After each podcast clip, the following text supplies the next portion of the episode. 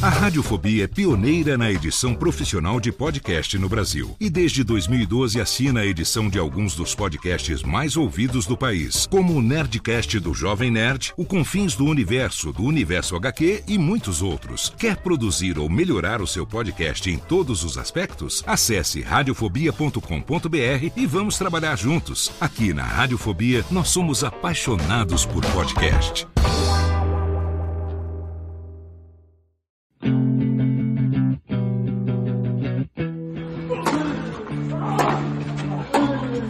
Começa agora o Backhand na Paralela, o podcast sobre tênis que vai além das quadras. Apresentação de Jeff Paiva e comentários de Ariane Ferreira. Ready?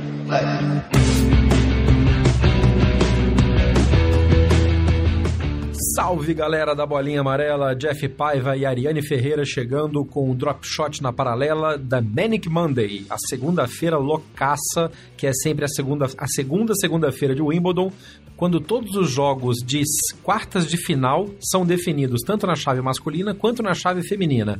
Só que de Manic, Manic, Monday não teve muita coisa não, né, Nani? Não, não teve. Gente, agora a gente vai explicar para vocês por que, que não teve nada de muito maníaco aí. Bora falar de tênis. Bora falar de tênis, bora falar dos favoritos confirmando as suas vagas nas quartas de final de Wimbledon, do fim do sonho do conto de fadas, pelo menos em Londres, de Coco Gauff, mas com tudo que ela sai né, dessa campanha sensacional que ela fez, e do confronto brasileiro nas duplas. Dois brasileiros chegaram, só um saiu, e a gente vai conversar com ele para saber como é que foi esse jogo. Começando agora o Drop Shot na paralela, segunda semana de Wimbledon. Ready?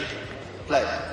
Vamos começar falando hoje da chave masculina, que não foi bem uma Manic Monday, foi uma clínica de tênis, né? Os três favoritos fizeram seus jogos relativamente tranquilos e quem falou demais deu bom dia a cavalo, né? Vamos começar falando do Berrettini contra o Federer, Nani? Vamos. O menino deu entrevista, falou pro Bola Amarela que eu tenho minhas armas para vencer o Federer. O Federer falou, ah, é, filhão? Então vamos lá, vamos ali pra quadra resolver.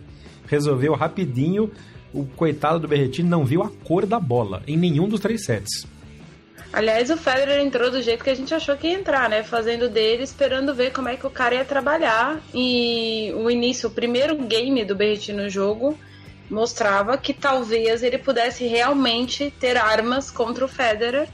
Mas acabou que no segundo game já começou a trabalhar com o segundo serviço, começou a ficar nervoso e estava enfrentando o Roger Federer. E não adianta você ter armas se você não tem equilíbrio para enfrentar um jogador do tamanho do Federer. E acho que é isso que faz muita diferença no jogo de tênis e que fez bastante diferença hoje. Não adianta você brincar de atirar o pau no gato diante de Roger Federer, Rafael Nadal ou Novak Djokovic. É pedir para ser trucidado. E foi literalmente a única coisa que ele fez no primeiro set foi esse game, foi 6 a 1 sem dó nem piedade. E o, o, o, Federer entrou com uma expressão que a gente já que já o acompanha há bastante tempo conhece bem, que é a expressão compenetrada. Ele não tava pra gracinha, ele entrou realmente para resolver a parada rápido. Até o pessoal é, tava comentando no Twitter que mais decisivo do que isso, só quando escalam ele para jogar Indian Wells às 11 da noite, por causa do horário o horário da manhã no, na Ásia. Ele entra, faz o dele e vai embora. Hoje eu acho que ele tinha compromisso, viu? Porque ele saiu voando da quadra, entrou, fez o dele, saiu, não suou, não trocou de camisa, nem o cabelo despenteou direito. Foi uma surra. Ai, chega a ser engraçado falar do, do Federer em Wimbledon. Porque o Federer em Wimbledon, ele não entra em Wimbledon para fazer participação, nem para fazer hora extra. Ele entra para ganhar o um negócio ou para ir embora cedo. Ele tem feito isso, né, bastante nas últimas edições de Wimbledon.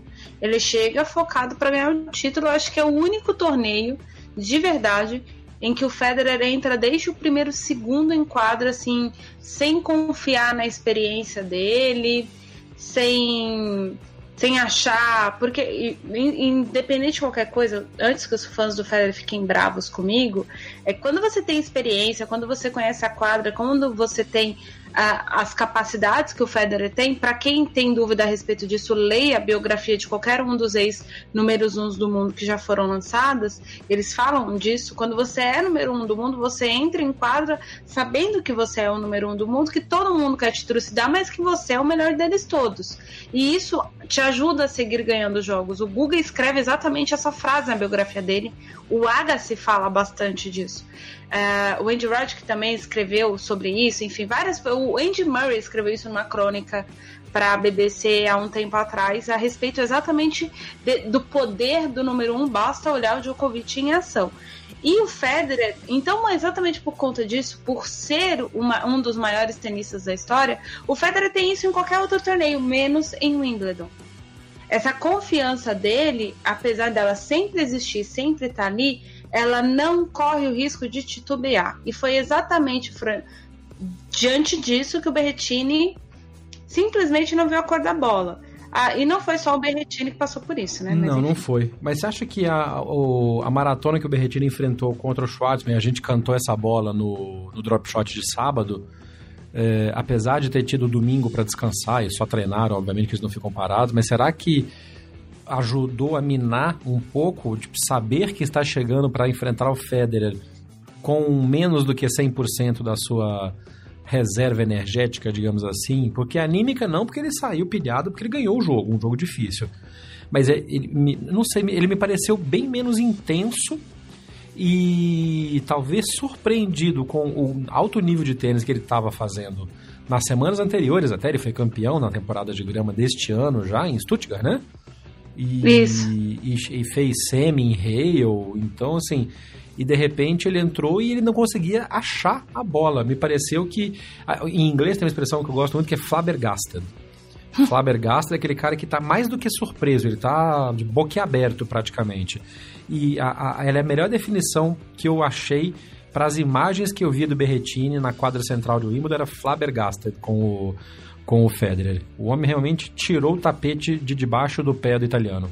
Sim, e por mais que as pessoas digam, ah, o cara teve um dia de descanso e tudo mais, vou me usar como exemplo. Eu tô exausta desde o primeiro dia de Wimbledon, eu tô a própria cara do cansaço. Eu tá, tive Você tá mesmo. Eu tô assim, eu tô estragada, gente. Né? Tipo, eu tô estragada mesmo. Eu tô colheira funda, meu cabelo tá bagunçado, não adianta lavar e escovar, entendeu? Eu não tô tendo tempo pra mim. Hoje eu tive 40 minutos para fazer o café da manhã e mais nada. Primeira coisa que o Jeff disse hoje ao me ver foi: Nossa, que cara cansada. E eu tive o domingo para descansar junto com o Berretini. Então, se eu que tô trabalhando em Wimbledon, não tô nem lá no torneio, tô estragada, imagina um garoto. É, então, a gente tem. Eu tô, tô, me usando como exemplo exatamente por conta disso, assim, gente. Se a gente que é pobre mortal, que tá, sei lá, enfrentando ônibus, você que tá ouvindo a gente no retorno do trabalho, você mora em São Paulo, fica duas horas dentro de ônibus ou trocando de ônibus, ou uma hora e meia que seja, usando ônibus e metrô, ou parado no trânsito, você já cansa. Você imagina se você ficasse nesse desgaste intenso físico durante quatro Foram... horas é, foram quatro horas e meia. Durante quatro horas. Com... E, e, tu tem só o domingo para descansar. E, e treinar, vai, né? E treinar, e aí tu vai enfrentar o Federer. É, é, é muita coisa para um corpo só, e assim. Uh, o menino teve ainda uma semana antes de o Wimbledon para descansar, que pelo que eu fiquei sabendo, ele, ele ficou dois dias assim, fazendo trabalho físico do, do sentido de recuperação física. Segunda e terça-feira da, da, da, disputa em Eastbourne, que ele ia disputar e ele desistiu, é, ele não treinou. Porque ele vinha de uma maratona. Ele vinha com nove partidas nas costas e venceu oito. Ele parou na semifinal de Rio. Então, ele já tinha esse histórico, uh, enfim, e não tô defendendo. E a história do dar bom dia a cavalo, eu nem acho que ele deu bom dia a cavalo. Porque não, qualquer é, pessoa. Tem uma forçadinha que... aí. É, não, mas assim, eu tô falando porque com certeza os fãs do Federer estão falando, é, chupa, babaca, moleque, não sei o quê. Você que é fã do Federer, que tá ouvindo a gente, e, e já falou isso olhando pra foto do Berretini no Twitter ou em qualquer outra rede social, é, leia o que ele disse. Ele não disse nenhuma mentira. Quem viu esse rapaz jogando antes sabe que ele não tá falando nenhuma mentira. Ele tem 23 anos também, né? E é óbvio que. E tá certo ele confiar nele. Uma coisa é você falar que você vai fazer uma coisa que você não tem capacidade para fazer. ou que você não liga para uma coisa que você acha que você é muito capaz de fazer, que é o caso de outros jogadores por aí. Ele não, ele disse: olha, se você for olhar do ponto de vista técnico, eu posso vencer o Federer. E ele tem, tá coberto de razão. É, muito sólido. Aqui entra a citação do, do de Game of Thrones com o, o professor da área lá falando: What do we say to the God of Death? Not today. Hoje o Federer falou pro, pro Berretini, Migão, você até pode ter as armas, mas not today. Exatamente. Hoje não deu pra tu, não. E aí o Federer vai realizar o clássico Uniclo, né? O confronto dos dois dos dois jogadores que usam o Niclo, porque o Nishikori quase chegou no quinto set, mas resolveu rapidinho, ah, rapidinho, resolveu antes de chegar no quinto set e venceu o perigoso Kukushkin por 3 sets a 1. Kukushkin também, a Nani já tinha chamado a atenção, daqueles jogadores que surgem na grama também. A gente vai falar de uma dessas quando for falar do feminino, mas o Kukushkin deu um certo trabalho pro Nishikori, que eu acho que também passa... É, não, não, acho que não chega a fazer um set no Federer. Não, também acho que não, viu? A não ser que, sei lá, o Federer dá, vai pra balada. Federer vai pra balada. Federer não vai pra balada. É nada, os filhos estão todos aí. Hoje tava a família inteira lá na, na, no box. Sim, brincando Tem de ola. Foi legal, né? É, é, é, foi, foi bacana. E o moleque é a cara do Federer, gente, que absurdo. Aqui... Ele tá cada vez mais a cara do Federinho. Ninguém pode processar a Mirka por os filhos não serem do Federer, né? Não, tá muito, não precisa nem de DNA. É, é igual o menino do Djokovic com a cara do pai do Djokovic, o Stefan. Gente do céu. É, é a cara. Mas enfim, isso é outra história. É... Nishikori. Nishikori. Nishikori teve um trabalho a mais com o Kukuskin que eu não achei surpresa. Eu esperava por isso mesmo, pelo menos quatro sets de Nishikori e Kukuskin. É, isso prova o quanto o Nishikori continua inconsistente, por mais que ele tenha chegado até aqui vencendo sempre em três sets. Uh, o Nishikori enfrentou muitos jogadores com colapsos entre ele mesmo com ele mesmo, assim. E o Kukuskin, ele não venceu, não levou o Nishikori para o quinto set. Primeiro porque ele vinha de uma campanha mais desgastante que a do Nishikori. E segundo que no head a head ali de, de, de, capacidades, ele é um jogador inferior ao Nishikori. E chega uma hora do torneio em que qualidades por qualidades acabam vencendo uma partida. Eu acho que, que foi mais nisso, porque o Kukuskin, por exemplo, teve alguns breakpoints que ele podia ter salvo, tava na mão dele, não na do Nishikori, e cometeu erro. Uh, que são aqueles erros na... que o Federer não comete, que a gente sabe. Exatamente. Então, o, eu não tô pensando no confronto Federer e Nishikori. Se o Nishikori tirar um set do Federer, Olha, quem, quem, quem for pra semifinal vai agradecer, mas eu duvido um pouco, assim. Uhum. Aí o Nate vai lá e vence o Federer, já imaginou? Mas isso é. eu duvido. Mas eu não... a galera vem caindo de pau. Não, mas né, em, em, condições normais de temperatura e pressão, no momento de hoje, o Federer é favorito para 3 sets a 0, no máximo 3 sets a 1. Exato. E essa parte da chave pode nos dar um fedal de semifinal, porque o, o Rafael Nadal enfrenta o Sam Querrey na, na partida dele. O coitado do João Souza também passou na secretaria do All England Tennis and Croquet Club e pagou o boleto da aula, né? Ai, gente, eu não sei quem passou mais vergonha do sentido de, de, de ser dominado, Berretini ou João Souza? É, foi, foi né? uma dominância completa, foi a invasão espanhola em Portugal de novo, hein? Foi total, mas aí que tá. Não fala essas coisas em voz alta que eles me expulsam desse país, menino. Não faz isso, não. Vão me tirar daqui por insubordinação, ou seja lá que for, crime de lesão à pátria, qualquer coisa do tipo. É. É, eu preciso terminar meu mestrado, por favor, obrigado de nada. Mas tendo dito isso, o João Souza ficou mais na mão do Nadal do que o Humber na mão do Djokovic, o que é muito louco, porque teoricamente é o tipo pois de jogo é. que dá confronto. Acho que é. é é, é aquela coisa do imponderável, sabe? O João entrou com a tática certa, com a proposta certa, tentar devolver o saque do Nadal mais dentro da quadra possível. E quando a gente diz dentro da quadra possível, assim, a bola quicando perto do T para fazer o Nadal entrar em quadra. Tentou sacar curto, para quê? Porque o Nadal fica lá na, na torcida, fica dentro do box real para devolver saque. E, e, tem uma outra coisa, assim, é, eu até comentei com, com o Felipe Mendes, que é repórter do Estadão. O Felipe estava comentando que o Nadal tá jogando exatamente como ele joga no Saibro, né? E, é. e, a grama de Wimbledon está extremamente lenta. Acredito que o clima ajudou a, a grama a se acabar mais rapidamente. E tá sem condições, assim, não é um, jogo de grama mais. Uh, a gente já tava falando disso desde o início do torneio, tá bastante lento. Isso, é. Mas é, realmente agora já ficou naquela situação. Quem conseguir se manter de pé na grama fazendo jogo de cyber tem vantagem. E aí, se tivermos um Fedal, nessas circunstâncias, a vantagem é toda Nadal do Nadal. É favorito. É, com certeza. É, vamos ver o que, que vai acontecer, vai, vai que chove. E o piso tá escorregadio, né? Hoje já começaram a ter muito mais quedas do que a gente teve nas rodadas anteriores.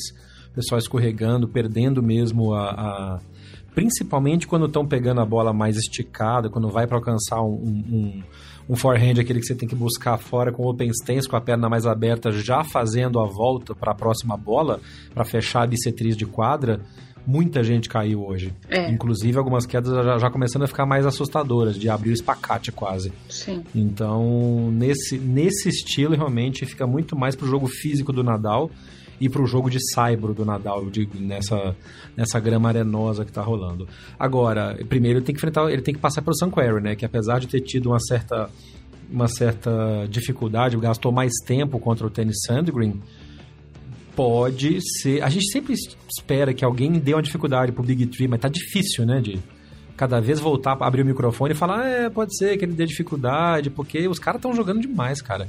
Os três estão num ritmo muito forte, né? É, e aí chega aquela coisa do, da frase que o Carlos Moyá disse antes de começar Roland Garros as pessoas perguntando, ah, mas o Nadal vai conquistar mais um título e tal, não sei o quê. E aí o Carlos, ah, o que, que o Nadal faz de tanto especial, assim, ou o circuito inteiro é preguiçoso? Não lembro quem perguntou isso pro Carlos Moia.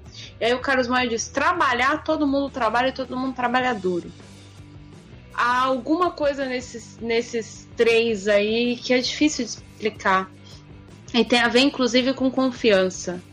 Uh, e aí uhum. e o uhum. Carlos Maia estava falando exatamente porque o Nadal passou por um momento em que ele começou a desacreditar o próprio jogo por conta das, das, das derrotas que ele teve no Saibro, principalmente Monte Carlo e, e Madrid, enfim, a, a derrota as derrotas que ele teve e tudo mais. Então o Carlos Maia estava falando que o Nadal precisou recuperar isso porque ele falou, o tênis estava lá, e se o Nadal recupera o ânimo dele, ele chega muito firme para Roland Garros é bom, muito bem, nós vimos o que aconteceu em Roland Garros. Acho que a mesma coisa se aplica agora. É, todo mundo trabalha duro, todo mundo tem um físico bom, todo mundo joga bem tênis, porque a maioria dos caras que estão no tour jogam bem tênis sim, principalmente nesse top 100, tem alguma outra exceção, a gente sempre brinca, ah, fulano não tem backhand, fulano não tem forehand, porque se você equipar um, um, golpe com outro, um praticamente inexiste em relação ao outro, mas todo mundo joga bem e joga com uma determinada qualidade, todo mundo trabalha duro. Eu acho que, que o grande diferencial, assim, é o mental. E enquanto não chegar alguém, não é uma pessoa que, que banque e fale assim, ah, eu posso ganhar é alguém que olhe as ferramentas de jogo do Federer, do Nadal e do Djokovic e simplesmente pense o próprio jogo para conseguir vencer essas, essas ferramentas, mesmo que se as ferramentas dos caras não, não funcionam, eles simplesmente botam o, o, o, o mental ali deles para funcionar. Hum. Eles, eles tiram alguns coelhos da cartola no sentido de eles mudam um pouco a tática do jogo e isso normalmente estremece a maioria dos adversários. E eu acho que o único jogador do atual tour que conseguiu aprender isso diante deles, mas não necessariamente ainda consegue fazer isso com muita fluidez, é o Titipas. Independente de qualquer hum. coisa, é por quê? Primeiro, ele já venceu o Nadal e o Federer e o Djokovic na quadra, quadra rápida. Antes dele conseguir fazer isso, ele tinha tomado duas sovas do Nadal. Uma na final em é. Toronto e a outra na final em Barcelona. Ele venceu o Nadal no Saibro esse ano. Então, o, o Titipas venceu todo mundo no seu terreno. Não foi assim, ele pegou o Federer na, uhum. no Saibro e venceu. Por quê? E, e, é um menino que ele tem lá o jeitão dele, ele é, ele é bastante esparramado e tal. Mas você não vê ele dizendo, olha, eu sou foda porque eu ganhei de fulano, ciclano e beltrano. Ele conhece as armas dele, não necessariamente não reconhece, ele evita falar delas e ele executa em quadra. E por que, que ele executa bem isso em quadra contra o Big Tree, independente de ganhar ou de perder deles? Porque ele consegue ver um jogo de tênis como poucas pessoas que eu já vi no tênis. Assim. Ele vê um jogo de tênis é. com muita clareza. É um negócio absurdo. É. Se ele, se ele conseguir aplicar isso para o jogo dele, porque senão ele pode virar um belo comentarista. Tá convidado para vir participar do BH Por favor. também. Mas se ele conseguir colocar isso em quadra e executar essa visão que ele consegue ter, pode ser uma ameaça. Mas por enquanto. Não não me parece que ninguém consiga fazer nada. No jogo de hoje, a gente vai falar do Djokovic daqui a pouco, mas na rodada de hoje, o Big Three, Djokovic, Federer e Nadal, pela ordem de cabeças de chave de Wimbledon, no total só enfrentaram um breakpoint. Os três durante todos os jogos e não perderam mais do que três games em cada set que eles disputaram. Ninguém teve 6-4, 6-5, nada. Foi tudo 6-1, 6-2 ou 6-3. Então, assim, realmente os caras tão dominantes e tão. E, e, e falta, falta ainda muito para alguém conseguir superar. Ao contrário do feminino, que a gente vai comentar daqui a pouco no próximo bloco, em que a coisa está mais bem dividida. Aqui vem novo, vem geração perdida, vem semi-veteranos e ninguém consegue ainda, por enquanto, tirar esses caras do, do topo.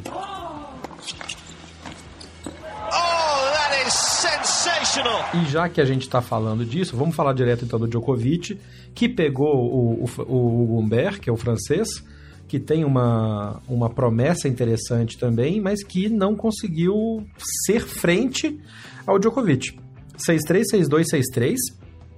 Djokovic também fez o que quis, passeou em quadra, foi jogo treino praticamente, e Humbert claramente tentando variar um pouco mais de jogo, tentando tirar o, o Djokovic da zona de conforto, só que a zona de conforto do Djokovic chama a quadra central de Wimbledon, né? É, e aí você vai ter que jogar lá na quadra 17 para conseguir tirar ele de lá, então fica um tanto difícil. É, foi um jogo.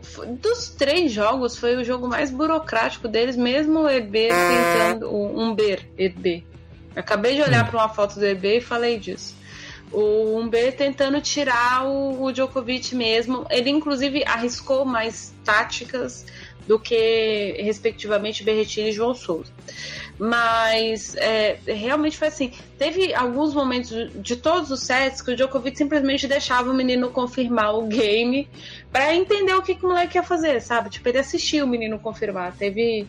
teve não, teve games que literalmente assim, parecia que o Djokovic falava: ah, quer saber do negócio? Confirmei, faz aí. Saca aí, é, é, é que é a maneira certa de, de conservar energia. Né? precisa tentar meter 6-0.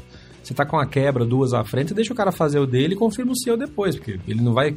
Você sabe que o cara não vai ameaçar o seu serviço para devolver a quebra e equilibrar de novo. Então, ele pode se dar o luxo disso. Né? Exatamente. Né? E isso é, é diferente de entregar game, entregar set, que a gente já discutiu aqui e tudo mais. É. Não quer dizer que o Djokovic não foi na bola. Isso é inteligência tática. Sim, mas o Djokovic pensava duas, três vezes antes de correr, antes de fazer uma coisa ou outra e tal. É... E, enfim, foi, foi para mim, dos três jogos, ainda foi o mais fácil. É... É. E ele pega agora o Gofan, que teve um trabalhinho contra o Verdasco. A gente até achou que o Verdasco pudesse superá-lo, né? E não foi o que aconteceu. Não, o Verdasco perdeu sete pontos, o Verdasco pipocou sacando pro sete. Ai, gente, ai, Verdasco. Nossa, mano. O Verdasco perdeu o primeiro set porque é um asno. Essa é a grande verdade. Não tem outra expressão. E todo mundo sabe nesse podcast que eu estava torcendo para Davi Gofan Magre... Davi Magrelo Gofan. Doces. Davi Magrelo Gofan. É, gente, assim, tipo, o Gofan dava a bola na mão do Verdasco, o Verdasco ficava na rede. É, foi é morto, morto na linha de base, deu slice, a bola na raquete do Verdasco, o Verdasco foi cruzar, cruzou, cruzou em lugar nenhum, a bola ficou perto dele mesmo. Ai, gente, socorro, Verdasco, porque, meu, a gente tá em 2019, 2019, falando do Verdasco não conseguindo fechar sete em quarta, em oitavas de final de Grand Slam. Eu me identifico com ele. Nossa, cara. Fechar, fechar é um negócio complicado. Eu tava, a gente tava lembrando ontem, aqui gente tava explicando como é que a minha família entrou muito pro tênis e a minha irmã estava explicando qual foi o primeiro jogo dela. Foi um Verdasco Ferrer nas oitavas, nas quartas de final do US Open de 2011. E foi o primeiro jogo dela. Boa estreia. Foi, foi o primeiro jogo dela. Ela lembra disso até hoje, que naquele dia ela viu que no Verdasco era tão tapado, mas tão tapado que ela falou pra mim: Eu vou torcer pra esse cara. Eu falei, amiga, já, já, já, já podia ter, ter jogado final de Guns não fez nada, 2009, entendeu? Tipo, ah. É. Ia, ia pegar o Fernando Gonzalez, cara, era a maior chance da vida do Verdasco, apesar de que se fosse Verdasco Gonzalez, o Gonzalez tinha ganho, mas enfim, isso é outra história. É... Mas o Gofan hoje não, o Gofan hoje não pode dizer que ele, que, que assim, que o Verdasco perdeu sozinho, o Gofan soube aproveitar a chance, depois montou e aí não, não sim, olhou pra trás, né? Sim, aí, tipo, o problema do Verdasco que não fechou o set, porque se o Verdasco tivesse é. fechado o primeiro set, ele teria aberto 2 a 0 e o Gofan, diante de um 2 a 0 ele tá mais e aquela história. O, o, o começou a ver o Verdasco desperdiçar. Acho que o Verdasco desperdiçou de, de quatro ou seis match, set points. Não lembro mais agora. Mas enfim, ele foi desperdiçando um monte de points no primeiro. No, no set, no primeiro set, o, o, tanto é que o Gofan fechou o set, né? O ponto saiu da raquete do Gofan e não em um erro do Verdasco. Fechou, beleza. Parece que ele se conteve, porque bateu um desespero no Verdasco no segundo set. O Verdasco fez um, um 6-2 no segundo set. E aí o Gofão fez uma quebra, uma quebra, acabou, gente. Acabou o jogo, tá certinho ele, conseguiu se, se resguardar, mas.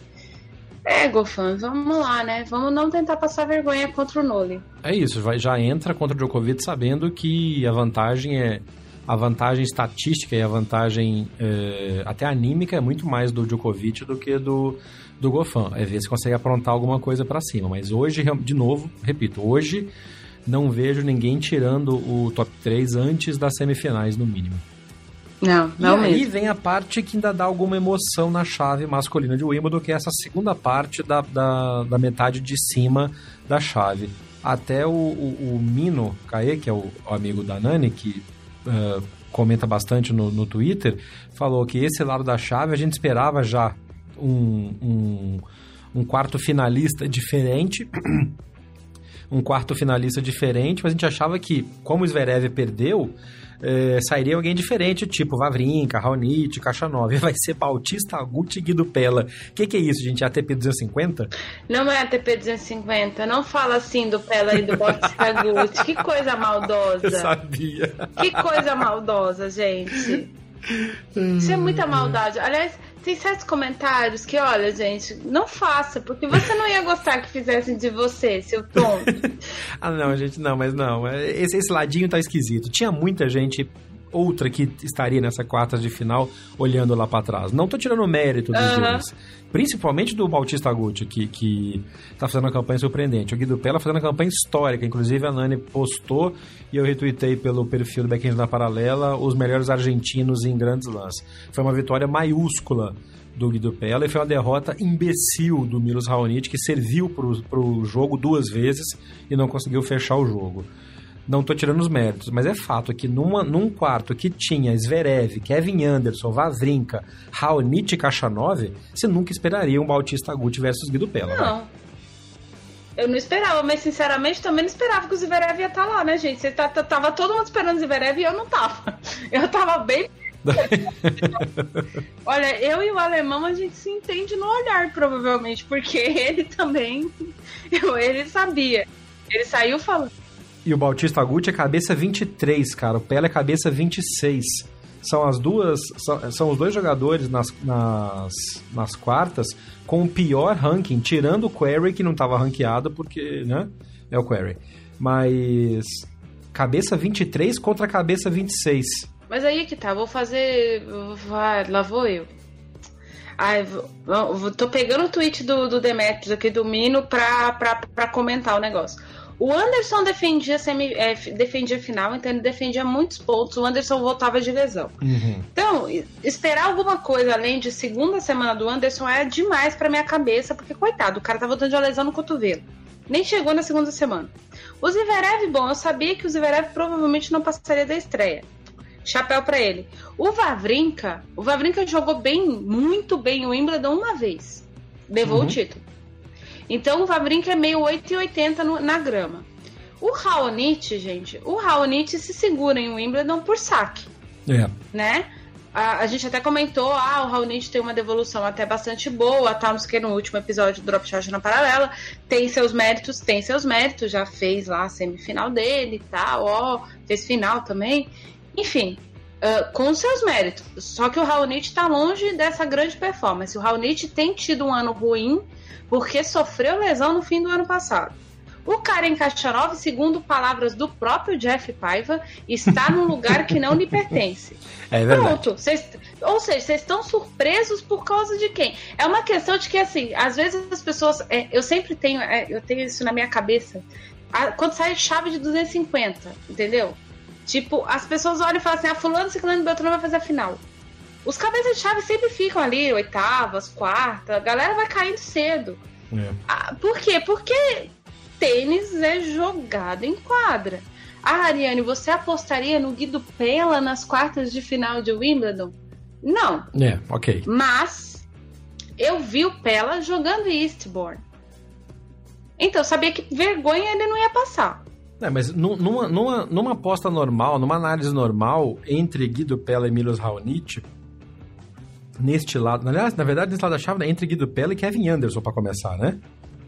É, você não daria o Pela tão longe assim. Mas é assim que surgem os, os, os, campeões improváveis e os títulos e tal. Comenta pra gente, por favor, Nani, essa coisa dos argentinos em, em Grand Slam que você postou.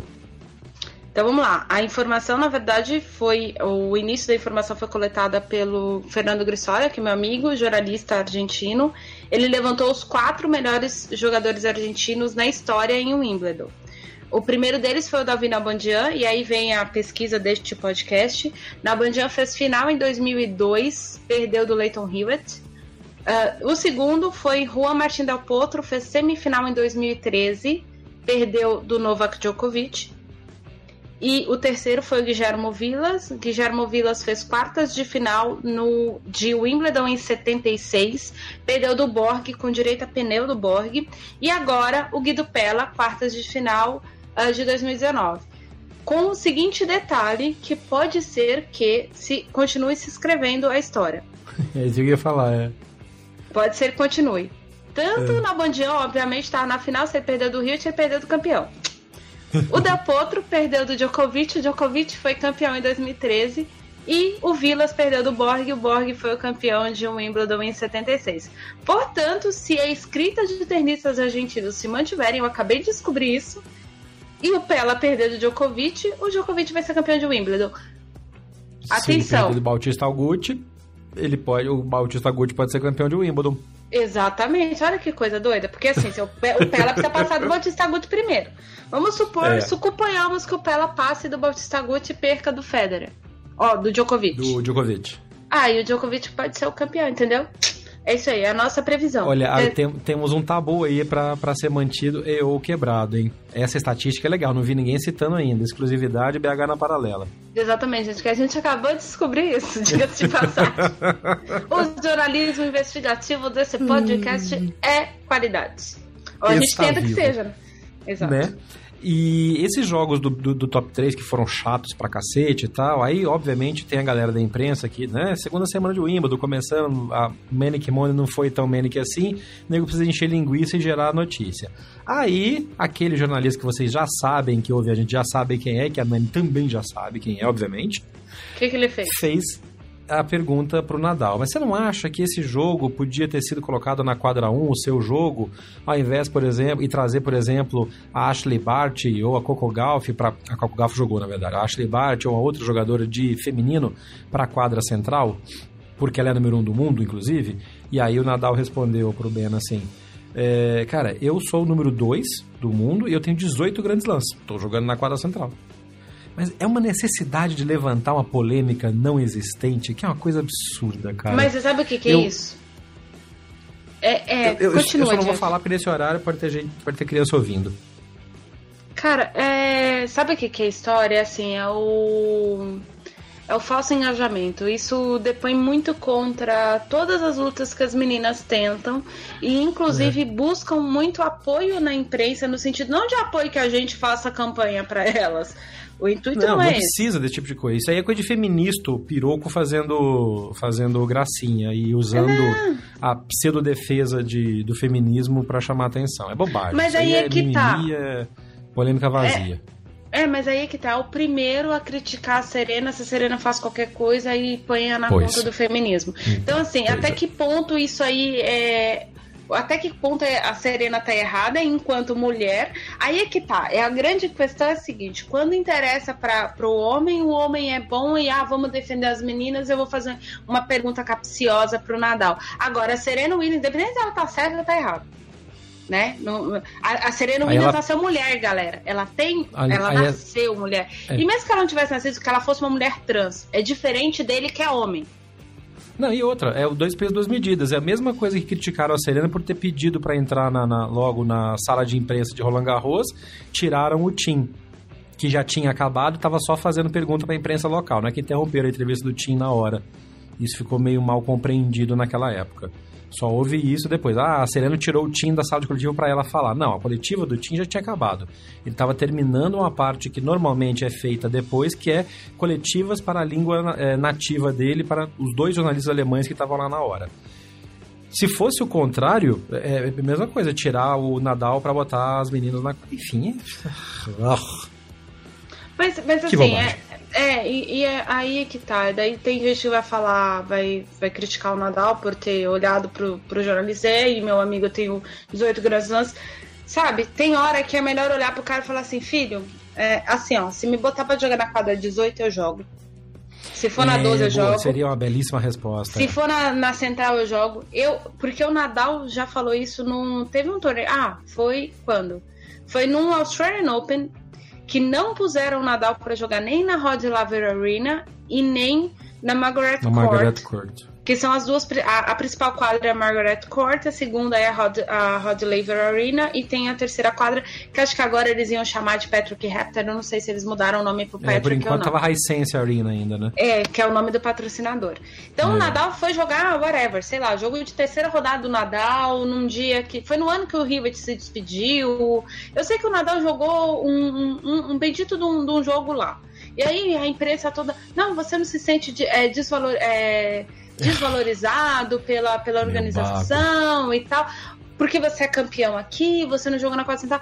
Ou nada, olhou pra ele e falou assim: cara, o cara tem a programação, ele precisa privilegiar os tenistas que são da casa, porque o público tá aqui também para ver os tenistas da casa. Ele tem eu, o Federer, o Djokovic, o Murray, não sei mais quem na programação. Aí o, o Nadal ainda, ainda citou a Sharapova e tal. Eu vim aqui jogar tênis. Se eles me botarem na quadra 7 lá atrás, eu vou jogar. E meu adversário é também. Então, eu acho é que, que né, o, o, Nadal respondeu desse jeito por ser quem é e por saber que o outro queria fazer polêmica. Então, já que você vai fazer polêmica, você faça polêmica com a minha verdade. A minha verdade é: eu tenho dois títulos dessa merda e outros 16 títulos de Grand Slam. Então, são 18. Se vira aí. É. A Enfim. Bart tem um. Então, se você for fazer competição, a Bart tem um. Ele é o número dois do mundo, ela é o número um, assim, sabe? Tipo, é o tipo de coisa que assim, ai, enfim, é, lá vou eu de um cinco minutos da, aqui da vida.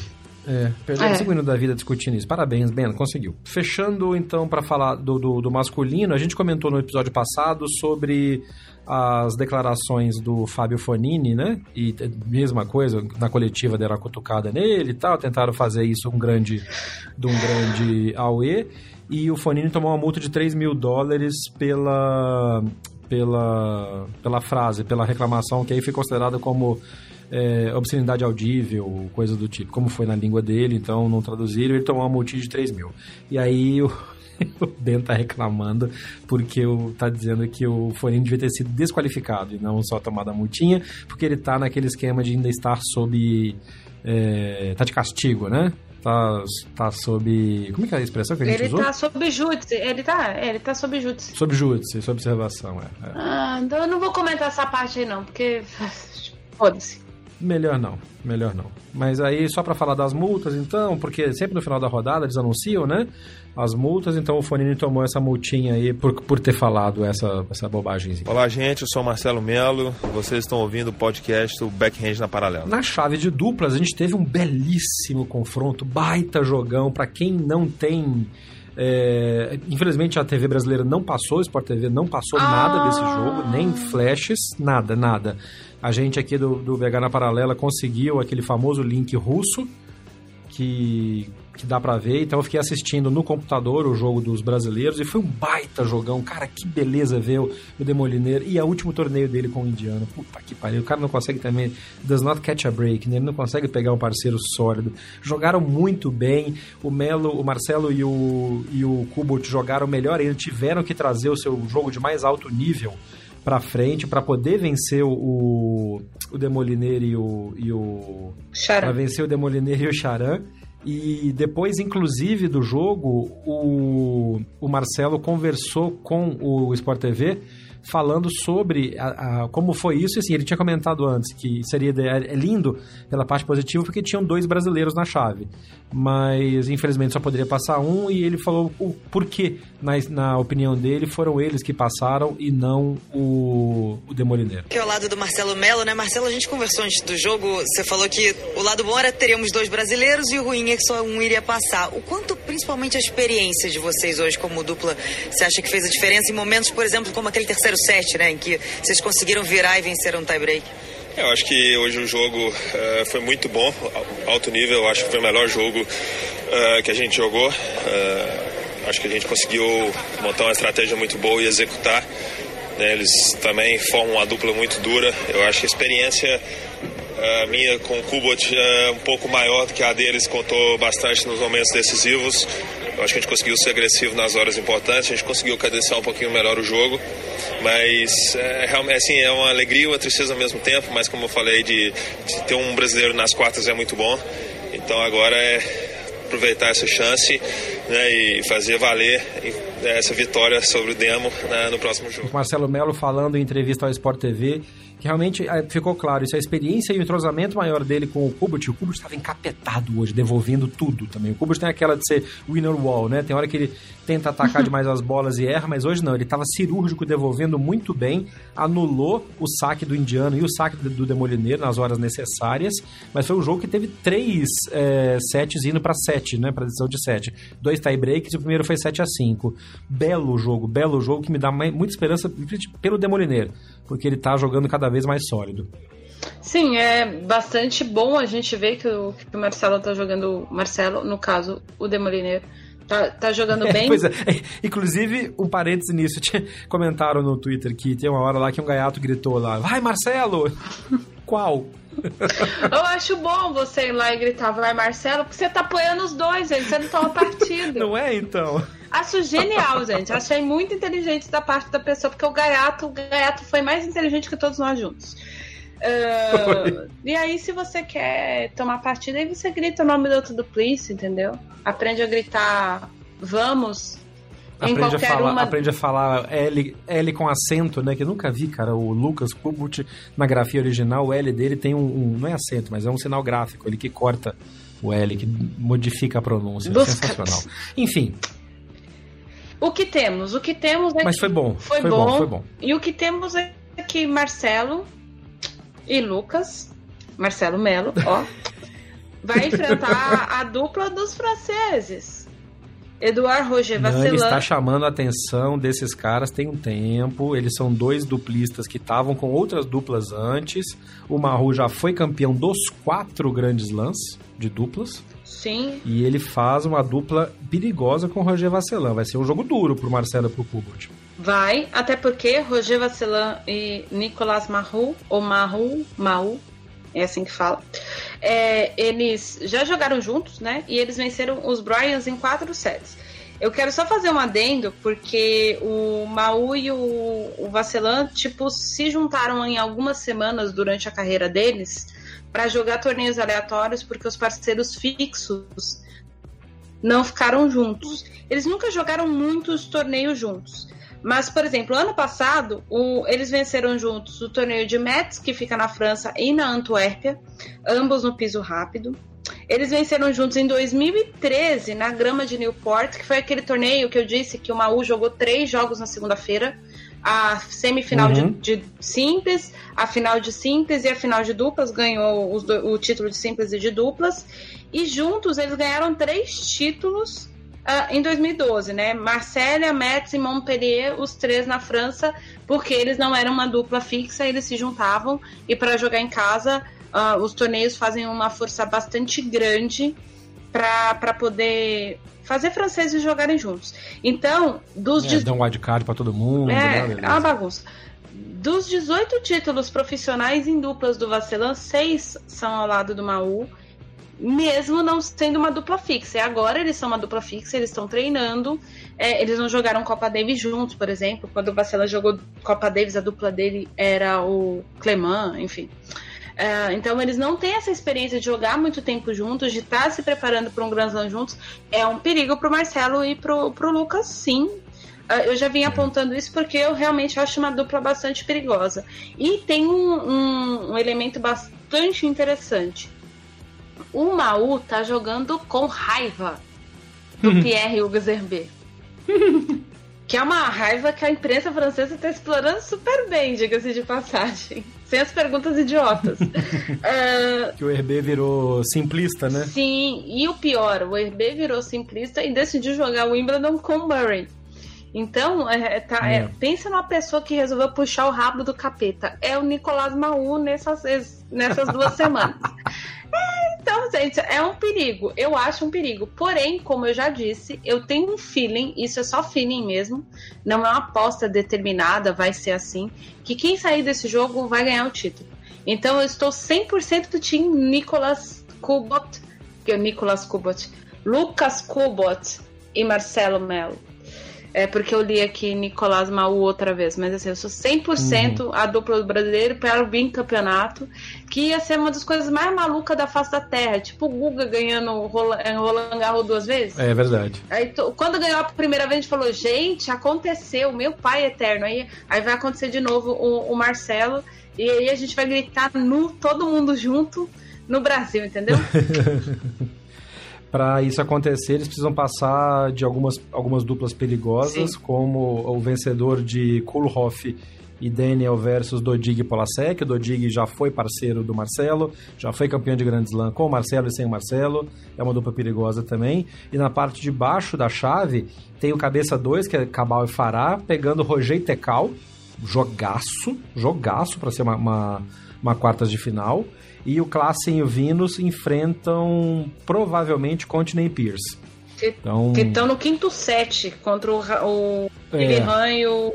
O Ram e o Salisbury. E falando em TK e Roger, eles jogaram. Eles venceram um jogo bastante interessante com os Ebajos e o Gonzalez, mas aconteceu alguma coisa com um dos argentinos. Essa parte eu não vi e eles abandonaram a partida no, quatro, no quarto set. Tava. É, mas estava disputado. Estava é, bastante disputado, como era previsto. Mas eu acho, de verdade, com todo respeito aqui, principalmente Cabal e Fará, classe em Vênus, cabeças 3 aqui. Eu sei, eu acho que o campeão sai desse jogo aí do, dos franceses contra a dupla do Marcelo Melo. Não tivemos duplas mistas hoje? Não. Né, porque Manic manda e não dá. E aí isso cagou a chave, porque como o jogo da Serena e do Andy foi atrasado de sexta para sábado, então tem um buraco na chave para ser definido ainda para definir quem vai ser o adversário de Bruno Soares e a Melichar. O, o jogo está atrasado, vai acontecer a Serena Williams e Andy Murray contra o Fabrice Martin e a Ataú, a americana Ataú. Então isso não vai acontecer amanhã e aí vão escolher. A, a vantagem pelo menos, é que dos envolvidos nesses jogos, nesses, nesses jogos, o único que está jogando ainda. A única pessoa que está jogando ainda simples, pode complicar um pouco, é a Serena. Sim. Né? Então, é, talvez seja mais fácil de encaixar, encaixar esses jogos atrasados no decorrer do andamento de terça e quarta-feira nas quadras de Wimbledon.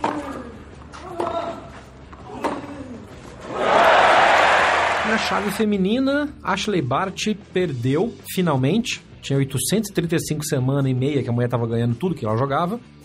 Finalmente, e ela ganhou o primeiro set ainda, né? E aí eu acho que abriu o radiador, né? Acabou um pouco a energia e a Risk, que era uma jogadora que a gente já tinha chamado a atenção, a Nani principalmente, que podia ser perigosa, a Risk ganhou, conseguiu fazer a virada e venceu a Bart e acabou com o, o, a sequência de 15 jogos invicta que a Bart vinha desde Roland Garros. Absurdo assim, essa marca, gente, é um absurdo. Absurdo mesmo. É, isso a gente precisa levar em conta, apesar de que, bom, por mais que a Alison Risk fosse uma jogadora difícil, eu não esperava por essa derrota da, da Bart do ponto de vista head-to-head, comparar uma jogadora com a outra. A maior vitória da carreira da Alison Risk, que normalmente quando ganha um grande jogo, definha no jogo da frente. Perde outro. Né, ela literalmente definha. Assim, não sei se ela definha emocionalmente, como é que é. Uma jogadora que melhorou bastante. Boa notícia pra Serena. Exatamente. Uma jogadora que saca bastante bem. E o, o saque dela entrou bastante hoje nessa quadra lenta. Ela que é uma jogadora típica daquelas jogadoras de piso rápido, rápido mesmo, tipo Cincinnati. É, ela conseguiu lidar bem com as oscilações do piso, conseguiu enfrentar bem uh, o jogo de o jogo mais físico que a Bart tentou impor no, no início do segundo set. E aí, quando ela conseguiu a quebra e conseguiu dominar a, a Bart, a coisa ficou um pouco melhor para ela e, e, aparentemente, a Bart acusou o cansaço. Uh, como era de se esperar, né? Compreensível, né? Pelo amor é, de Deus. Sim. Uh, e aí, mas enfim, a Bart caiu. Quem tinha que ter aproveitado a chance não aproveitou, né, Mas vamos falar da Serena Williams e antes. Daqui a pouco, é, é vamos falar dessa, dessa, dessa chance dessa chance desperdiçada. Serena Williams, pelo amor de Deus, Serena, não faz isso comigo, não. Eu falei, não, porque a Soares Navarro, perigosa, que parará, que pororô. Puta merda, a Serena Williams entrou, deu três porradas na cara da Navarro e foi embora. Passou o carro, né? Nem. Acho que se juntar ela e o Federer, eles não suaram o que eu transpiro num jogo normal. Cara, aqui tá tão quente que eu suei mais que os dois. pois é, cara, que, que, absurdo o que a Serena fez com a Soares Navarro hoje. Foi realmente. Sim, não dá para explicar em condições normais pelo nível de jogo que a Carla tem normalmente. É, mas a, a Navarro tem uns problemas, assim, contra a, a Serena especificamente, né? Eu disse que ela. ela no, Bestia negra, né? É, de novo ela, ela enfrenta bem assim, Halep, número 1 um do mundo, Azarenka, número 1 um do mundo, Sharapova, top 5. Ela nunca teve problemas de enfrentar grandes jogadoras. Nem a Muguruza, que é amiga dela. Mas isso eu, por que, que eu fiz esse comentário? Porque todos os espanhóis têm dificuldade de enfrentar amigos, menos o Nadal. Mas todos eles, todos, absolutamente é. todos, têm dificuldade mental de lidar com o fato de estar enfrentando um amigo. E nem assim, tipo, tirando o Nadal com qualquer outro colega ou amigo de, de, de tour e a Navarro contra a Muguruza, é, não, não existe, enfim. Uh, então, ela tem essa coisa com a Serena. Eu não sei se é porque a Serena. A, a Serena não tem paciência para jogador igual a Carla. Uhum. Que quer jogar a bola a mais, que quer trabalhar muito com a bola cortada. A Serena vai dois, três passos, entra em quadro, enfia a mão e já foi. Se a Serena tá num dia Nossa, errado. Ela enfiou a mão sem dó, cara. Sem dó. Sim. Eu me lembrei de. Hoje, na hora que eu tava vendo a Serena entrar muito em quadro, assim, pra. Na hora que a Navarro tava, tava cortando a bola, eu lembrei de um jogo, agora eu não lembro onde era, mas era a Serena contra aquela italiana que vai e não vai, que não desencanta nunca, que é a Camila George. E a George tem uhum. isso, né? Ela, ela tem muitos golpes, ela tem a mão muito boa para tênis.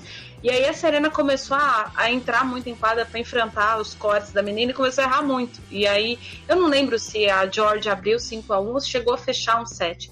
Eu sei que a Serena deu um berro e o jogo simplesmente mudou. A, a Camila... Ah, sim, foi, o, foi o berro primal dela agora em Roland Garros.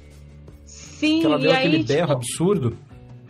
É, aí você fala, cara, aí a Camila, coitada, a bichinha desmontou. A mesma coisa foi com a cara sem, a, sem o berro, sem precisar do berro. Serena entrou em quadra três, quatro vezes. Entrou em quadro, acertou três, quatro pontas, a Navarra desmontou. Falei, Jesus, tadinho da Carla, vamos recolher e, o que e sobrou ela é experiente, dela. cara, não, não, não era para ter esse tipo de, de coisa, tá? Alguma coisa ali realmente se encaixou muito bem nesse dia, porque a Serena foi uma exibição de gala, de gala. Vamos lá, aposta. Serena Williams vence é, Aline Risk em 2 sets a 0 em menos de uma hora e meia ou mais de uma hora e meia? Essa, é, essa é a aposta. 1 hora e 15, 6 1, 6 2. ai, ai, ai. Na parte de baixo da chave, surpresinha, hein? Surpresinha, Barboa, Strikova, interminável, inoxidável, Barboa, Strikova, ganhou da Mertens de virada, perdeu o primeiro set, quase perdeu o segundo, não precisou dar o berro primordial da Serena, mas foi para cima e aí a Mertens piscou. Piscou, mas você oh, falou de berro, a Strikova é afrontosa, cara. Ela é. Porra, a Strikova quase sendo a porrada é. uma vez com a Katerina Sineakova no. Isso porque elas são do mesmo país, hein? Né? Companheiras de Fed Cup. Uh, não, mas a Strikova começou a dar uns golpes, operava pra Mertens, e a Mertens com aquela cara de belga que não sabe o que tá acontecendo. Cara de belga. E a Tcheca lá.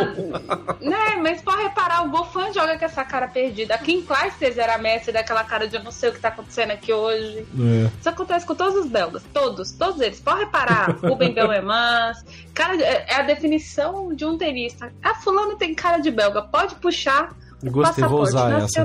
Vou usar essa. Cara de muito bem. Aí, tirando a cara de perdido, que a, a Mertens tem essa cara de, oh meu Deus, o que tá acontecendo? Ó, oh, Jesus, aconteceu. Cara de Gabriel Jesus, quase.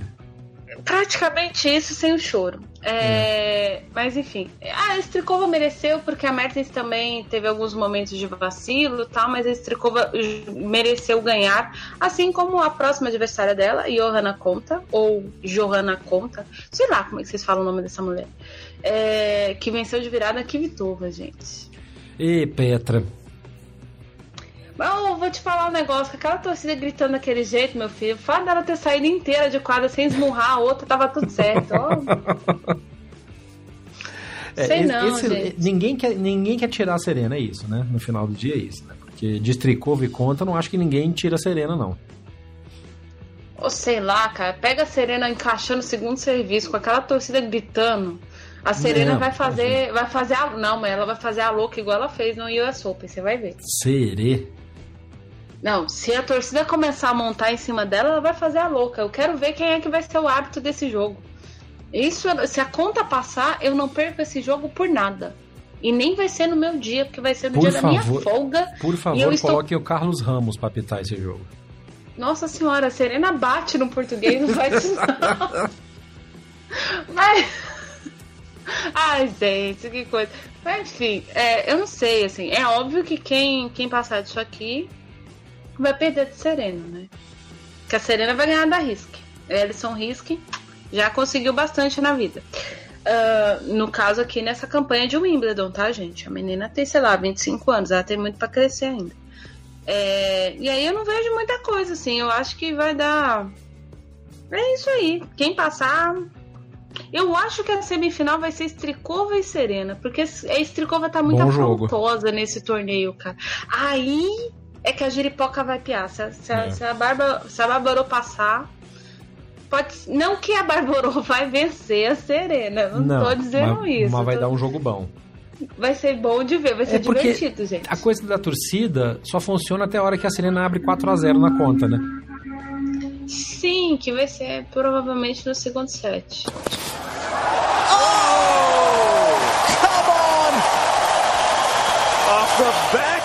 Parte de baixo da, da parte de baixo da chave. Quem tá vindo quietinha, quietinha, com jogos bem impressionantes é Lines Vitolina, hein? Ganhou da Martique hoje, sem dó também atropelou, conteve energia para enfrentar a próxima adversária, a gente vai falar daqui a pouco, que podia ser uma e não vai ser. E Svitolina vindo bem, fez bem a volta pro, pro, pro, pro... Ela mudou o cabelo, tá toda diferente, né? e isso tá fazendo bem para ela. É, então. Svitolina que foi avançando com desistências, duas. As duas primeiras adversárias dela desistiram, lesão. Num dos jogos, a Svitolina. Nos dois jogos, a Svitolina tinha perdido o outro. E aí ela foi encaminhando bem. A, a Svitolina fez alguns jogos pro gasto para simplesmente chegar nesse jogo que ela realmente precisava entrar muito firme em quadra contra a Martic, que adora aprontar contra uma top 10 em Grand Slam. E, e a Martic tem, tá com muitos jogos nas costas desde Roland Garros também. Então isso também contou principalmente no segundo set. A Svitolina acelerou um pouco o jogo, a Martic não conseguiu acompanhar merecidamente na próxima rodada. Sobre a adversária, cara, eu não acredito que a Carolina Pliskova passou. Mano, velho, eu não sei nem o que dizer, gente. Eu não acredito no que a Carolina Pliskova fez hoje. Ouvinte, você que assim tá desconexo da situação. Se a Bart caísse hoje, a Pliskova simplesmente precisava se manter no torneio até a final para tomar o número um do mundo de novo na semana que vem. Ou nas, daqui duas semanas. Ou ganhar o título de Wimbledon para tomar o número um da, da Bart já essa semana. O que, que a Pliskova faz? O que, que a Pliskova faz? A Pliskova vai para um 13 a 11 com a Carolina Muchova. Quem é Carolina Muchova, Ariane Ferreira? É uma menina da República Tcheca que tem um físico pesado uh, e eu não tô chamando a minha ela de é chubby. Ela, Não, ela- ela é ela chubby. grande. É. Ela é grande, Ou assim. seja, ela- ela não é ágil, ela corre menos que a Pliskova. O que é uma coisa assim excepcional, porque a pessoa conseguir correr menos que a Carolina já é demais. Mas foi um jogão. Foi um jogão. Foi, foi. Não foi entregue, né? Como eu disse, Não, teve não. terceiro set. Eu só fiquei puto que. Eu só fiquei puto que eles, não eles chegaram, elas chegaram tão perto e não estrearam a regra do 12 a 12, o, o tie-break do 12 a 12. Não, gente, não. Pelo amor de Deus, o, o Michel. Que tava 11 a 11, 12 a 11, e aí a Muchova meteu uma bola na fita, que ela, a bola bateu na fita, olhou pra um lado, olhou pro outro, olhou pra Pliskova e falou, se fode aí, hein? Caiu no chão e matou o jogo. Mas vou te falar que foi bom ter acontecido isso, porque senão o Michal ia morrer infartado, gente. Michal é o marido da Piscova, tá, gente? Coitado do menino. Eu ficava olhando e falava, Jesus. Colega nosso de trabalho, né? Jornalista. Muito É bem. jornalista Ele é jornalista. Coitado Mas do nosso coitado, ele, colega. devia tá, ele tá desesperado pela, pelas infinitas milhões de oportunidades que a Pliskova perdeu. Puta merda. Porque ela teve oportunidade. Não foi por falta de oportunidade Não, que dona duas, na. Carolina não avançou. É, as duas, Sim. na verdade. As duas tiveram o problema de decidir ali. Aliás, foi a bola que decidiu, né? Rodou. Foi. Praticamente ela andou e dançou na Bateu, fita olhou pra um lado, olhou pro outro. lado. É, não gostei, não ficou com a tua cara, não. E pô, caiu pro outro lado. Eu, inclusive, gastei, gastei todo o meu tcheco é, postando nessa hora que ninguém queria fechar o jogo. Que eu, eu postei no, no, no Twitter do Backhand na Paralela. Carolina Skratia Pasli. Que quer dizer, Carolina cortou o braço. Qual Carolina? As duas. Nenhuma das duas queria fechar o jogo. Tava entrega daqui, entrega dali, ninguém fechava essa tchanga, até que a Muchova bateu na rede e a rede definiu pelas duas. Eu vou ficar nessa putaria aí, vou acabar com esse jogo agora aqui. Muchova que deve tomar um pau da Svitolina, né? Vamos lá? Vamos ser, vamos ser honestos? Não sei se ela vai tomar um pau, não, filho.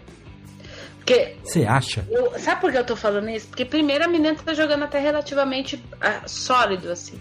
Tirando hoje que deu umas encurtadas no braço, ela tem jogado bem. Não tá jogando mal. Ah, é, e ela, e ela é uma dessas que aparece só na temporada de grama também. Eu tava vendo a estatística dela, que as 13 primeiras vitórias dela em grandes torneios WTA foram 13 vitórias na grama. Sim.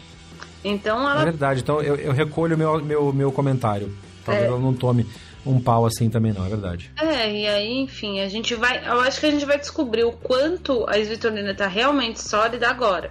E por que eu tô falando isso? Porque a Martic tava cansada. É, eu acho que esse é o- um, um dos pontos de inflexão do. É, ela, ela vinha de campanhas fortes né, nas últimas semanas. Enfim, foi, foi bem em, em Roland Garros, enfim, foi bem nos outros torneios. Então a gente vai descobrir o quanto a Svitolina tá realmente decidida a ir para a final de, de Wimbledon. É, agora, como ela vai enfrentar a Muchova. E aí a gente corre o risco do seguinte: a República Tcheca teve a Vondrusova na final de Wimbledon, de Roland Garros. E pode Ué, ao contrário. Agora é o contrário. Meu ouvinte, eu quero minhas dar de chocolate meio amargo. Eu mereço. Obrigada. Viu, senhor Diego Alonso, que fica me cornetando aí? O senhor, por favor, já possa comer. Então, na hora que o senhor estiver passando a imigração lá em Miami, pra- É. pra você pode ir. Se for no Brasil primeiro, chocolate de. Chocolate de free shop. Free Vamos shop, pode trazer, mas enfim. É, voltando aqui pro, pro foco da- do negócio que é o mais importante. Ah, e aí a gente vai descobrir o quanto a Svitolina está sólida para isso, porque a República Tcheca pode enfiar mais uma menina, mesmo que a, que a Muchova passe, por exemplo, pela, pela Svitolina, vai ser uma coisa histórica para o país, porque daí vão ser três Grand Slams com três meninas, três Grand Slams consecutivos com meninas ali entre as quatro finalistas, entre as semifinalistas. É. E se a Mochova passa aí, a gente não sabe como é que ela vai encontrar a Halep. Isso se ela encontrar a Halep.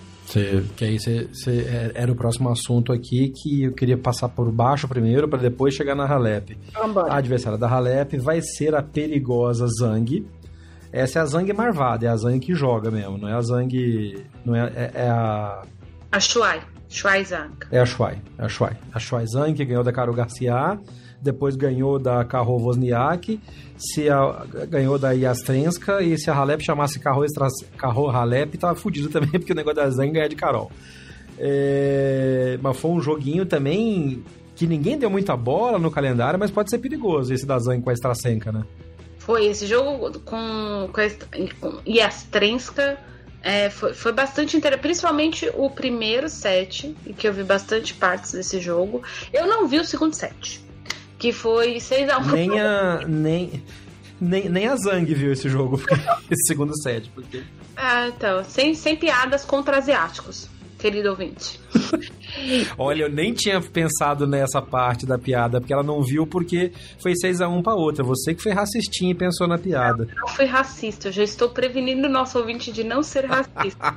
eu tô, eu tô, sabe aquela, aquela pessoa engajada? Muito bem, pessoal extremamente engajado. Aí, aí a Shuai voltou a jogar bem. A Shuai tem um, um elemento bastante interessante nessa campanha, porque a Shuai Zhang nunca tinha vencido um jogo na, na chave de simples de Wimbledon. E tá nas quartas de final, gente. A Zhang é aquela jogadora que durante o drop shot na paralela da Austrália, a gente comentou que ela tinha dito que dois meses antes dela entregar a inscrição dela para o Australia Open, pensando que ia jogar o quali, ela jogou o quali mesmo, ela tinha, ela tinha decidido comunicar aos pais dela que ela ia se aposentar do tênis. É. E ela foi convencida pela Samantha Stossur a não fazê-lo. Você vê que coisa. E aí ela simplesmente fez a melhor campanha da, da vida dela no Australian Open, a melhor campanha da vida dela em Roland Garros, e agora ela já está, obviamente, né, ela nunca venceu um jogo em Wimbledon, na melhor campanha dela em Wimbledon. A Zhang entrou no ano com 0,16. Ela, ela entrou na chave principal de um Grand Slam 16 vezes anteriormente, até o Australian Open, e nunca tinha vencido uma partida em Grand Slam. E ela fez oitavas em Roland Garros, oitavas no Australian Open e agora ela tá nas quartas. E é exatamente por conta desse, desse motivador emocional. Ela é o atual grande nome do tênis chinês. E a gente tá falando de muitas bilhões de pessoas torcendo para é, ela. É, é. muita é um gente. grande nome gigante, porque é muita gente. É e um país que teve lá na, na ali, né? Exatamente.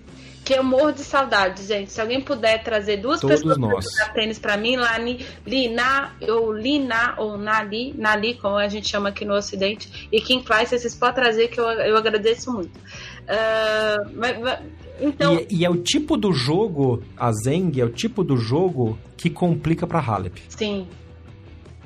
Sim. Porque é... mais até do que a gente tinha falado da Coco. Porque a Coco, hoje ficou muito claro que ela tem talento, que ela tem, que ela tem recurso técnico, mas que ela sentiu não só o, o, a pressão do jogo, mas ela sentiu, acho que mais do que isso, a maratona. Ela vem de quali, né? Era o, era o sétimo jogo dela.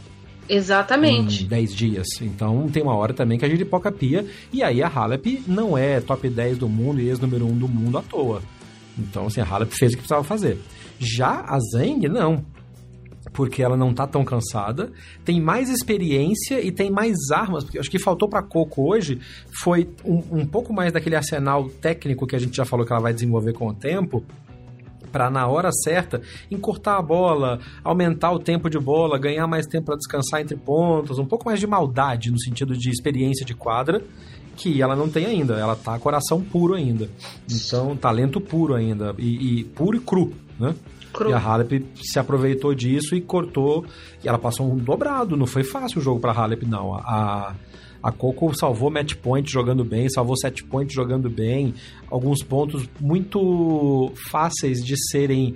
É, como é que fala?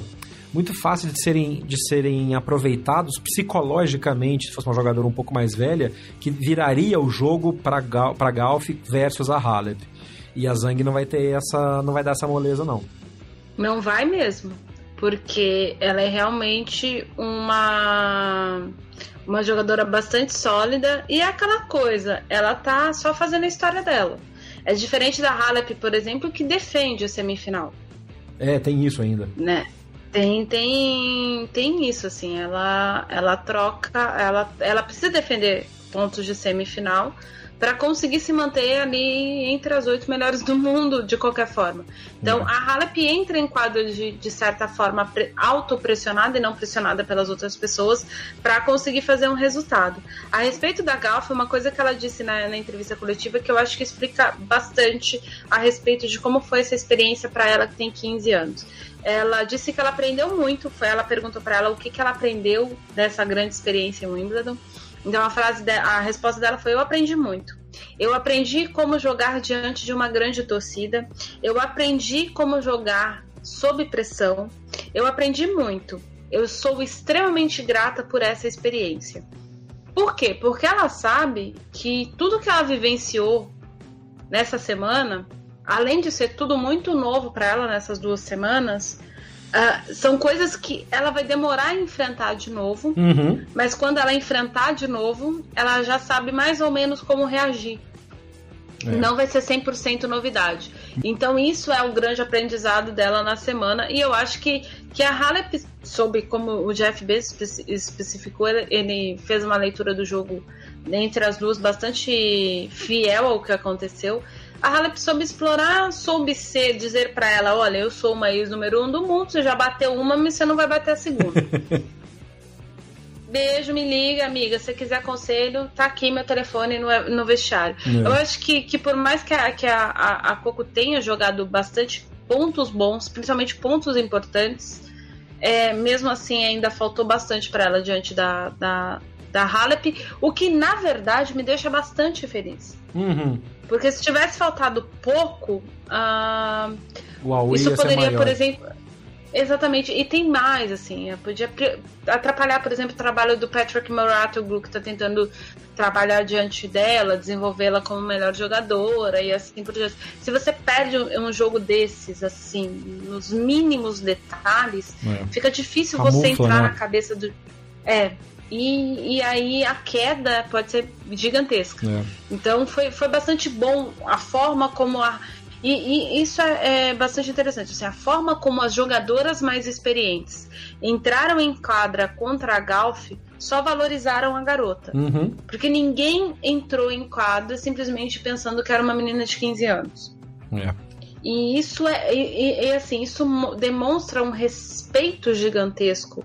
É, é, hoje, vendo a Halep, eu me lembrei muito do primeiro grande jogo da carreira do Zverev, que foi a semifinal do, do ATP de Hamburgo contra o Davi Ferrer. O Davi Ferrer, apesar de ter feito um 6-3, 6-4, acho eu, ou 6-3, 6-2, alguma coisa do tipo, o Ferrer simplesmente ensinou o cara a jogar tênis. Uhum. É assim que você vai enfrentar um top 10, meu querido. Deixa eu jogar. Não teve dó, não teve piedade.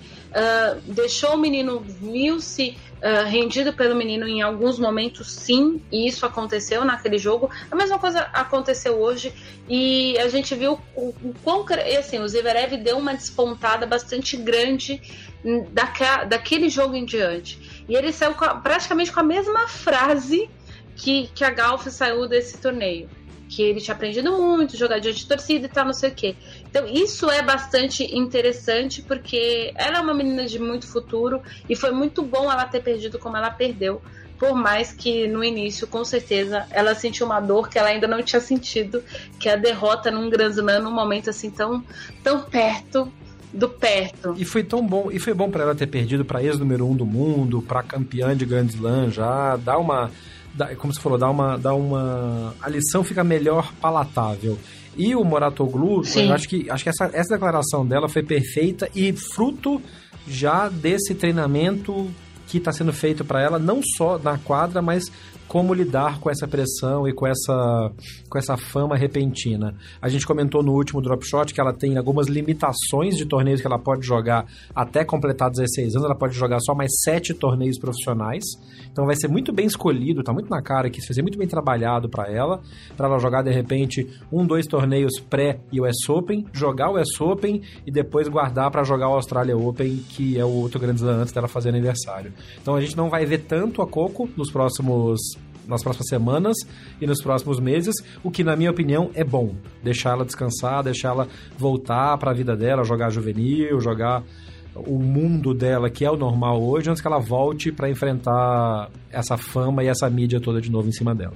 Exatamente, que é o mais importante. Depois do Manic Monday, que é quando todas as quartas de final são definidas, o Wimbledon volta a ter alternância de jogos, de, de, de tabelas. Então, nesta terça-feira, 9 de julho, feriado no estado de São Paulo. Então, para você que vai ficar em casa, tem tênis o dia inteiro no Sport TV, mas tem tênis feminino, não vai ter tênis masculino.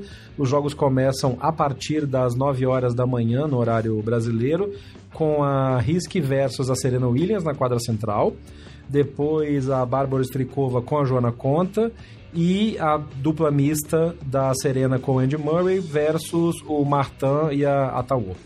No, na quadra 1 vai ter a Simona Halep com a Zhang, a partir das 9 também, e a Svitolina com a Morchova logo depois, e aí em seguida disso, provavelmente por volta de meio-dia, uma da tarde, Lucas Kubot Marcelo Melo versus o Nicolas Maú e o Roger Vasselan. Jogo bom que eu espero que a Sport TV transmita aqui para o Brasil. Se não, tem o link russo que a gente depois acha um jeito de passar para vocês.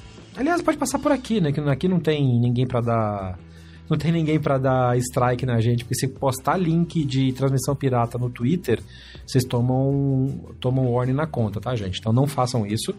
Se você quiser Toma até processo, viu? Tô querendo avisar não, mas toma processo na justiça americana. No Twitter, né? Exatamente no Twitter, é.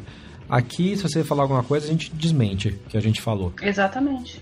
Né? Mas o link para quem quiser tentar, e de novo, é aqueles link, tá todo em russo esse site, mas quando você acessa o site, você pode pedir para tra traduzir a página no Chrome, tem um botãozinho de tradução lá, para tentar achar os lives streams do de Wimbledon. O site é o mylivesport.ru. Não vou colocar o link no post desse episódio, então quem ouviu pega mas mylivesport.ru é o, o, site que é uma casa de apostas também que faz as transmissões em russo e eles pegam sinal de TV americana e de TV britânica. E ó, assisti o jogo do Marcelo hoje, pra ter ideia, assisti até o jogo da Teliana. Nossa. Que ela tava jogando um quali de um quali de um challenger na Europa e acabou o jogo do Marcelo e tinha lá o jogo da Teliana é, passando no, no streaming. E sinal bom, sinal estável, sem muita propaganda. Então, assim, para quem quiser arriscar, eu abri, por exemplo, numa página. Numa página. É, oculta, né? Como é que fala? Oculta, aba oculta, para também não perder um pouco tal. E a Teliana ganhou o jogo 10 a 7 no match ah, tie break na, nesse torneio que é o ITF Alemanha, o ITF 4 da Alemanha.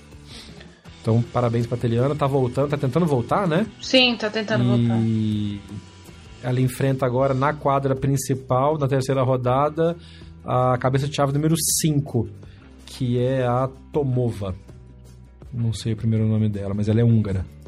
Então, parabéns pra Teliana, boa sorte para ela.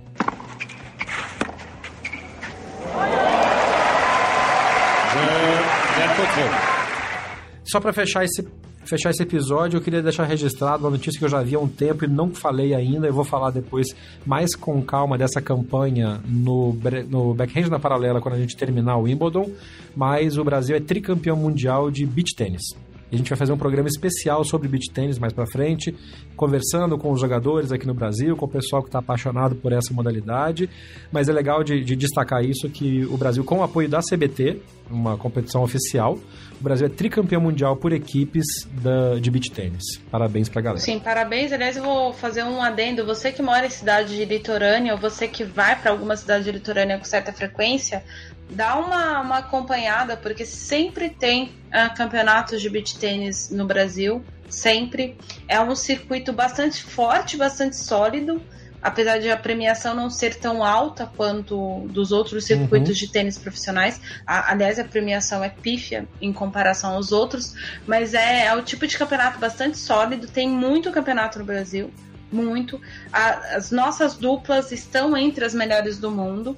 Atualmente, os números uns do mundo, salvo engano, são italianos. Mas, por exemplo, esse campeonato que o Brasil, que faz parte da etapa mundial, por isso o campeonato mundial. Para você que não entende, a gente vai explicar direitinho, mas enfim, é mais ou menos parecido com o circuito mundial de vôlei de praia. Isso. Né? Mais ou menos, a gente vai explicar nesse episódio específico uhum. exatamente o que como é que funciona. E aí, esse, os números uns do mundo jogaram aqui no Brasil esse, esse campeonato que os brasileiros, esse último campeonato que os brasileiros venceram.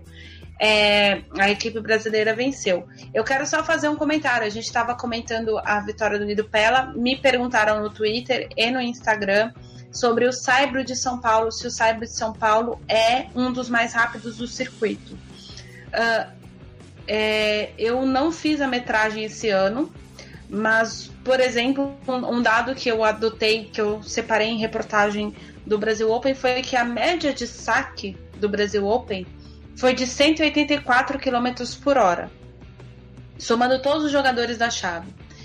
Uh, e dos torneios, o teoricamente mais rápido de todos, teoricamente, que é Madrid, a média, segundo um, o programa de, de rádio da, da Rádio de Barcelona, a média tinha sido de 178 km por hora, obviamente com os sacadores sacando entre 190 e quase 200 km por hora, por ser na altitude, mas a maioria dos jogadores que saca abaixo de 180 ou entre 170 e 185 ficou abaixou bastante a média. Então, com base nas médias dos três torneios mais rápidos, que é São Paulo, Madrid e Gstad, eu não vi as, as estatísticas de Gstad. Uh, porque, enfim, uh, não aconteceu. É, o Brasil Open é relativamente o torneio mais rápido de saibro do mundo, sim. E o Brasil Open tem algumas estatísticas. O saque mais rápido do circuito uh, no saibro uh, foi no Brasil Open. Foi um saque a 200 e tantos quilômetros por hora. Que, enfim, agora eu não lembro quem deu, mas salvo engano foi Jeremy Chardy na edição de 2012 e o backhand mais rápido, backhand de uma mão mais rápido da história do tênis, esse é o mais, mais rápido da história do tênis. Foi um dado, eu já comentei sobre ele, pelo Nicolas Almagro uhum. a, no Brasil Open de 2013, na semifinal contra o Davi Bandian. Então, o, sim, estatisticamente falando, o Cyber de São Paulo é o mais rápido por conta da altitude, mais de 500 metros de altura do, do nível do mar. Uh, é fechado, Uh, é um saibro que é montado pelo Brasil Open, então ele é montado para o torneio, que faz com que a quadra fique menos assentada e, portanto, mais rápida do que lenta. E, e aí sim, é por conta disso, porque as pessoas me perguntaram isso exatamente por conta da efetividade do Pela em torneios de, de condições muito rápidas depois de ganhar o Brasil Open. É. Não sei até que ponto uh, uh, o, o, ponto de vista técnico de São Paulo realmente só o ajudou a respeito disso, do, do fato de estar atuando bem em quadras rápidas, com a ressalva que eu já comentei uh, no episódio de hoje. A quadra de Wimbledon está muito, muito, muito, muito lenta. Está muito lenta. É, é isso, verdade. Gente. Foi o Johnny Garbin que fez essa pergunta no Twitter. Um abraço para ele.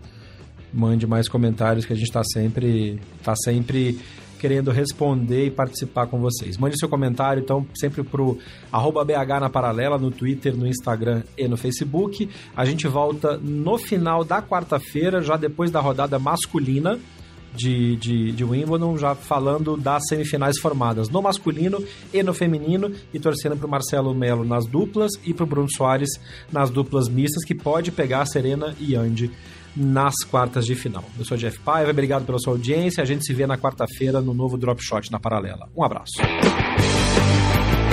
Você ouviu o Drop Shot na Paralela. Não deixe de acompanhar diariamente as informações atualizadas no Twitter, Facebook e Instagram. BH na Paralela.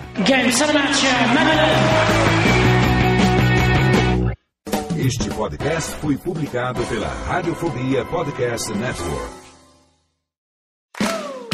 Olá, eu sou Léo Lopes e quero convidar você a ouvir o Pod Notícias, a sua dose semanal de informação sobre o mercado de podcasts no Brasil e no mundo. Um podcast curtinho de 15 minutos com o resumo de tudo que acontece nesse universo do podcast que cresce a cada dia e que chega até você toda segunda-feira às 7 horas da manhã no seu agregador de podcast preferido e também no YouTube. Acesse agora em podnoticias.com.br.